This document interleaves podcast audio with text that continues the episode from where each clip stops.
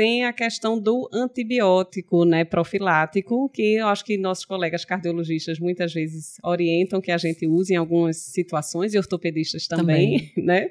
Quais seriam as indicações de antibiótico profilaxia na cirurgia dermatológica, Virginia?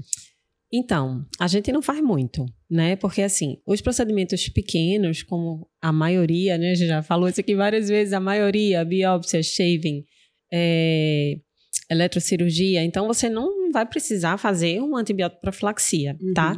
Mas se você vai fazer uma cirurgia maior, né? Até uma exérese um pouquinho maior, né? Cirurgias de retalhos, de enxertos, você tem que ver o perfil do paciente para você é, é, evitar que você tenha uma bacteremia e aí evitar ou uma endocardite infecciosa em paciente que possa, que tenha risco, ou evitar uma infecção de prótese nos pacientes que tenham prótese, tá? Isso. Então, nos pacientes, pacientes que têm é, história de prótese valvar, história de endocardite, valvulopatia nos pacientes transplantados cardíacos e os pacientes que têm cardiopatia cianótica congênita, esses pacientes precisam fazer profilaxia para evitar endocardite bacteriana, infecciosa, endocardite infecciosa, Isso. tá?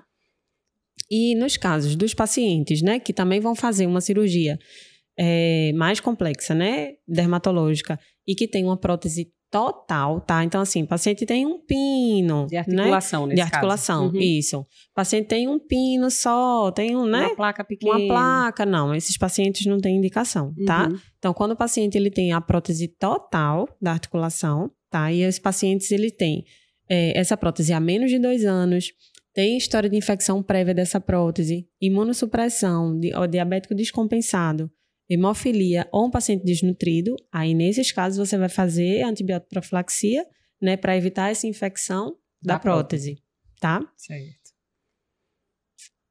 E além desses dois contextos de o paciente de ter uma valvulopatia e, e, e risco de endocardite e a prótese total de articulação. Existem outras situações em que a gente pode considerar antibiótico profilaxia, além desses dois que são mais óbvios?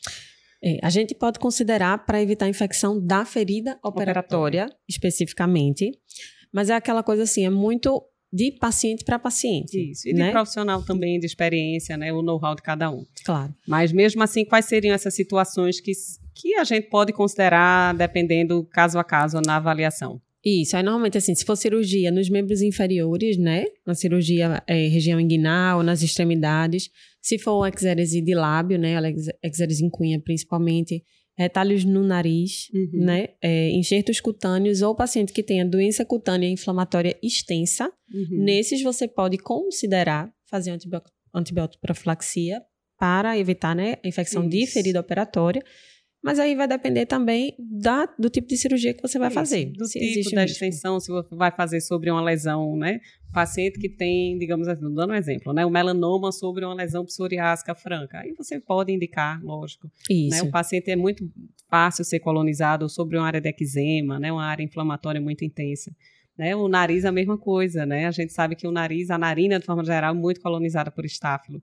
Então, esses enxertos, essas biópsias de retalho nasal, acabam tendo um risco maior também de infecção de sítio operatório. Então, você pode avaliar caso a caso e ninguém vai lhe criticar se eventualmente você considerar uma profilaxia. Necessário, isso, fazer uma profilaxia. Isso, não é um consenso, tá, gente? Se vocês forem checar isso em literatura, existe uma certa divergência, mas a gente deixa a cargo realmente do médico assistente avaliar o custo-benefício dessa indicação.